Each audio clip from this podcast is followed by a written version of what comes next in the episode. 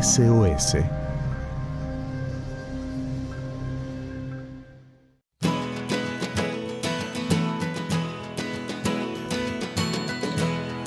Muy buenas tardes amigos de Radio Nuevo Tiempo Argentina. Es una alegría volver a encontrarnos en este espacio que llamamos SOS, como lo decía recién la presentación.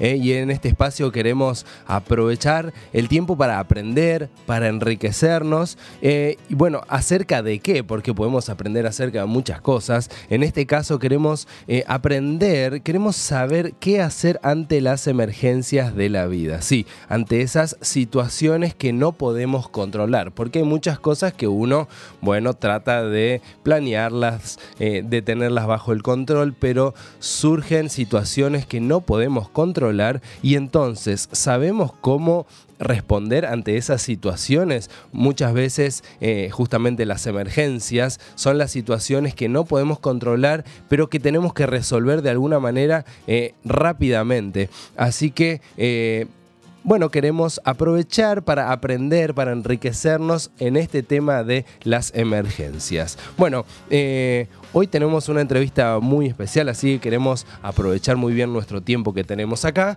Y em, quiero comenzar haciendo, hablando acerca de un tema que me parece muy importante eh, saberlo. Y me estoy refiriendo eh, al cuidado que les debemos a los animales. ¿sí? Eh, lamentablemente hay muchas personas que no tienen muy claro este asunto. ¿sí? Y maltratan, abusan a los animales de maneras que son muy tristes. ¿no? Eh, por ejemplo, dejar animales sin comer o con poco alimento, golpearlos, lastimarlos, abandonarlos, torturarlos y mutilarlos. Bueno, estas son algunas maneras de maltratarlos, eh, incluso con cierto grado de crueldad, ¿no es cierto? Eh, y todo esto en nuestro país está eh, penado por la ley. Hay una ley específica que tiene que ver con el maltrato animal, es la ley 14.346. Así que em, como está regulado este tema en nuestro país, em, tenemos la posibilidad de que en caso de que seamos testigos, de que tengamos conocimiento de algún maltrato animal, eh, podemos eh, hacer la denuncia, la denuncia que corresponda, ¿no es cierto? Eh, un requisito muy básico para hacer la denuncia es que hay que tener más de 18 años y presentar una identificación y entonces podemos realizar nuestra denuncia en la comisaría que esté más cercana al lugar del, del hecho del maltrato animal. Bueno, también en este contexto eh, queremos recordar que están totalmente prohibidas las corridas de toros, lo cual no es muy común en nuestro país, pero también está regulado de alguna manera. También las riñas de gallos y la venta ilegal y tráfico de animales. Y acá en este último punto eh, también se pueden hacer denuncias si eh, sabemos de este asunto de la venta ilegal y el tráfico de animales eh, y estas denuncias las podemos hacer eh, ante la Gendarmería Nacional y también ante la oficina de fauna de cada una de las provincias. Bueno, en definitiva, tenemos la responsabilidad de amar, de cuidar y de respetar a los animales y ayudarlos en la medida que sea necesario.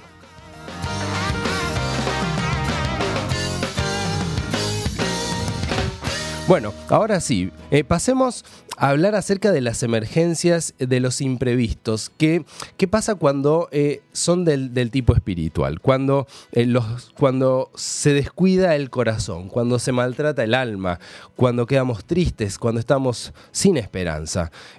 lo que queremos recomendarte desde este espacio acá en SOS es que puedas buscar a Dios. Dios nos dejó una colección de cientos de promesas en la Biblia y bueno, nuestra responsabilidad es conocerlas, buscarlas y reclamar esas promesas cuando eh, las necesitamos, las necesitemos. Eh, Mateo, un amigo, un discípulo eh, de Jesús, escribió la siguiente frase, no solo de pan vivirá el hombre, sino de toda palabra que salga de los labios de Dios. Bueno, esto es para confirmar de que si buscamos en la palabra de Dios, vamos a encontrar... Eh, vida. Esto es lo que está diciendo. No solamente el hombre va a vivir de lo que come, sino va a encontrar la vida, y hablamos de la vida espiritual en la palabra de Dios, en lo que dice la Biblia justamente. Y bueno, eh, por eso es que queremos dedicar estos próximos, estos siguientes minutos para conocer una historia que está relacionada a una promesa muy linda que está en la Biblia. Hoy vamos a conversar con Nica Mendoza. Ella es eh, una amiga eh, y una compañera de la oficina y que hoy está acompañándonos acá en el estudio con nosotros.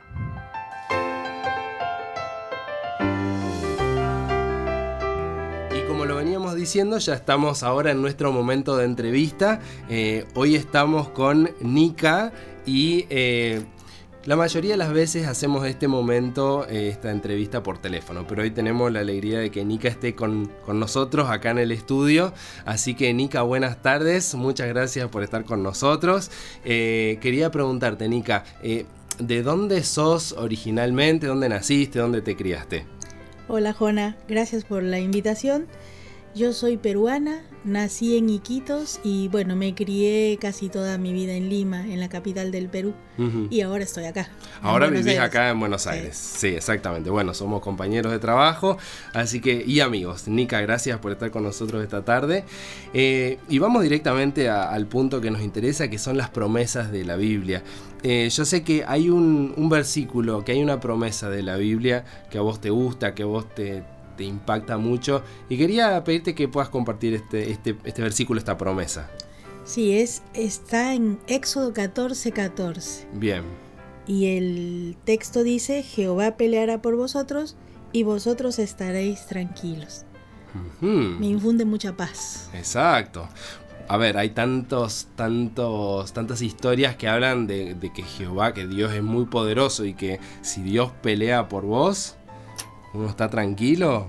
La pelea está, ganada. Exacto, está lindo. Eh, y, siempre, Nika, le pregunto a nuestros amigos, a nuestros invitados, em, si tienen alguna experiencia, alguna historia personal, alguna vivencia eh, que esté relacionada con, esta promesa de la Biblia. ¿Qué nos podrías contar? Bueno, esta promesa nos ayudó muchísimo.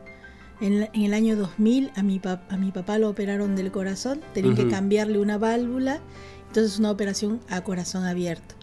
Eh, se hizo en un hospital donde eh, nosotros no conocíamos a nadie, más que al médico que operaba a mi papá. Claro.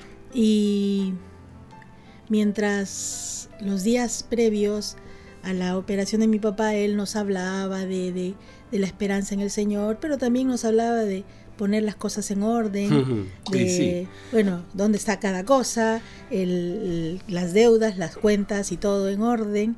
Es que claro, ante esta situación que es de mucho riesgo, él me imagino quería organizar un poco las cosas. Y, yo no quería aceptar eso, ¿no? Yo decía, bueno, eh, papá, vas a entrar a una operación, pero como el médico le dijo, tiene 99% de probabilidades de que la operación salga perfecta y 99% de probabilidades de que no nos salga bien. Pero hay que hacerla. No había mucha opción para mi papá. Era operar y cambiar la válvula o, no iba a durar mucho, ¿no? Claro. Este, así que llegó el día. y hasta el momento de, que mi papá entró a la, a la sala de cirugía, yo me resistía quería hacer algo por mis propias fuerzas. Eh, me estábamos buscando los donantes y yo tengo la misma sangre de tipo de sangre de mi papá y me estaban sacando sangre cuando de pronto escuché que llamaban a los familiares del señor Mendoza. Ajá. ¿Y ahí? Y el corazón empezó a latir no tenía ni, ni media hora de haber entrado y ya nos llamaban. Entonces fuimos con mi hermano y salió a la puerta del, de la sala de cirugías una enfermera con el rostro tapado con el barbijo y nos dijo, y se, bajó el rostro y nos dijo, Nica, Rubén, yo soy Margarita, eh, yo conozco a tu papá, tu papá me bautizó y quiero, de parte de tu papá, quiere que estén tranquilos. Ya tu papá se, ya lo sedaron pero él pidió a los médicos orar y me pidió que les dijera que estén tranquilos, que todo va a estar bien. Y este, este versículo nos, nos, nos, ayudó mucho porque en ese momento sentimos paz, ¿no? Que Dios estaba peleando ahí adentro, Dios iba a encargar de la cirugía y, y que Él se encargaba de todo, que Él se encargaba de las manos del médico, del corazón de mi papá, de la válvula. Y el hecho de que esta enfermera que no sabíamos que trabajaba ahí salga y nos diga eso fue como la promesa cumplida para Mirá qué lindo. Bueno, ¿y cómo termina esta, esta parte de la historia? A las tres horas, una operación que era más larga, pero a las tres horas sale mi papá y, y salió bien. Mi papá sigue con nosotros, está sano y bueno, es un, viejo fuerte. Y, y, bueno, lo tenemos con nosotros, salió bien, quedó muy bien de la operación y bueno, él lleva una vida bastante tranquila y ordenada, así que está muy bien. Mira qué lindo. Em, yo sé, yo sé que eh, la historia no termina acá eh, porque muchas veces, y pienso en nuestros amigos que nos pueden estar escuchando, no todas las historias eh, de todas las personas terminan de esta manera. sí, es em, cierto. Lamentablemente estamos en, esta situación donde está el pecado, donde hay, donde hay consecuencias, donde hay, eh, donde hay eh, sufrimientos, donde hay penas. Y yo sé que eh, la historia tuya continúa un poquito. ¿Cómo, ¿Cómo puedes contarnos lo que sigue? Bueno, hace... En el 2011 a mi mami, estando en Perú, a mi mami le detectaron cáncer y nos dieron unas expectativas de vida muy cortas. Bueno, por razones de que mi hermano vive acá en Argentina, eh, vinimos todos acá a Argentina y mi mamá los tres meses que le dieron se convirtieron en cuatro años y medio maravillosos. Yo me vine y la cuidé, estuve a su lado. Mm. El cáncer desapareció y volvió a aparecer. Claro, en todo ese tiempo. Y en, en ese tiempo volvió a aparecer, pero eh, ya más agresivamente, ¿no? Entonces, eh, en esos cuatro años y medio, yo pude hacer el culto con mi mamá, la pude cuidar, pude estar a su lado. Y ella siempre hacíamos el culto largo porque no teníamos nada que nos apurara. Claro.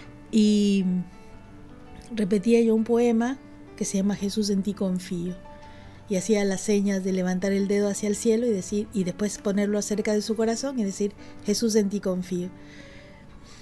Bueno, cuando el desenlace de la vida de mi mamá casi un 15 días antes se puso un poco mal, no sufrió eh, digamos mucho de dolores ni cosas, pero se iba deteriorando, ¿no? Se sentía en su rostro, en su tristeza. Y llegó el día en que nos dijeron que mamá ya no, iba, a aguantar, más. y, estábamos a su lado. Cuando cuando nos dijeron eso nosotros pensamos Dios pelea por nosotros hay que estar tranquilos hmm. la, misma, la misma promesa el mismo versículo. Sí y había que estar tranquilos pero eso no quitaba el dolor que teníamos porque sabíamos que eran sus momentos finales no iba a pasar de esa noche entonces nos dejaron entrar a la sala donde ella estaba, nos dejaron orar con ella, nos dejaron cantar con ella y cuando le dijimos que nos, que nos íbamos a encontrar en el cielo, que, que le prometíamos que ahí le íbamos a buscar, ella hizo con la fuercita que tenía, porque ella ni fuercita tenía, levantó el dedito hacia el cielo y lo puso en su corazón. Significaba Jesús en ti confío. Mi papá y mi hermano, ¿qué está diciendo? Jesús en ti confío. Y mi papá oró y cantamos y mientras mi papá oraba y cantábamos, el corazón de ella comenzaba a latir. Mm. Nos quedábamos callados y el corazón de ella se comenzaba a apagar. Y así estuvimos como una hora fue, fue realmente triste porque a pesar de que teníamos la seguridad de que ella estaba descansando en el Señor, no era la mamá, no, se estaba yendo. Y, pero teníamos eso hasta que la doctora nos dijo, no se va a ir hasta que ustedes no se vayan. Así que nos dejó orar una vez más, nos despedimos y nos fuimos y a los dos o tres minutos la doctora entró y dijo, ya se, ya se murió, pero para nosotros era ya se durmió. Seguro. Y estábamos tranquilos. Teníamos un dolor en el alma y, lágrimas, pero estábamos tranquilos porque Dios sabe en los momentos de las personas. Dios peleó disfrutamos, ella fue feliz, se murió, quedó en los brazos del Señor y Mm. la vamos a ver cuando, cuando Dios venga y esa es la esperanza. Eso es. Sí. Eh, sí, no, hay tri- no deja de haber tristeza. No, sí. Pero estamos tranquilos. Como, como decía el versículo que leías recién. ¿Querés repetirlo, por favor? Jehová, Jehová peleará por vosotros y vosotros estaréis tranquilos. Qué pero lindo. eso no quita que llores. No. Pero estás tranquilo. Qué lindo. Bueno, eh, eso era lo que te quería preguntar. ¿Vos recomendás a nuestros amigos de la radio, Nica, de que a pesar del dolor se puede confiar en Dios y en sus promesas? Totalmente. No hay otra forma de poder sobrevivir a, a una muerte, a, a una pérdida de la que sea, y más de todo de un ser que tan querido como una mamá, que si no confías en Dios. Si no confías en en Dios estás perdido. Confiando en Dios tienes todo. Bueno, qué lindo, me quedo con esto. Confiando en Dios, tenés todo. Bueno, muchísimas gracias Nica de verdad por acompañarnos esta tarde. Que Dios eh, pueda darte eh, toda la vida esta tranquilidad que, que Él nos prometió. Muchas gracias. Gracias a ustedes. Que Dios te bendiga. Gracias.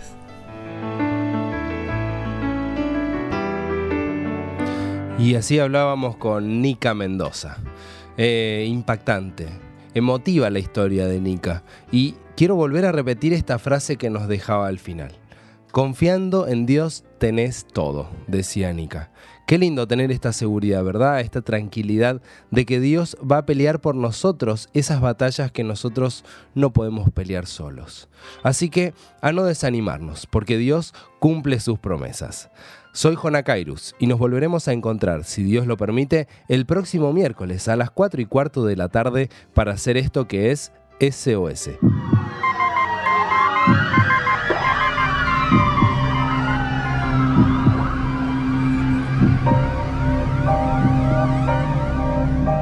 SOS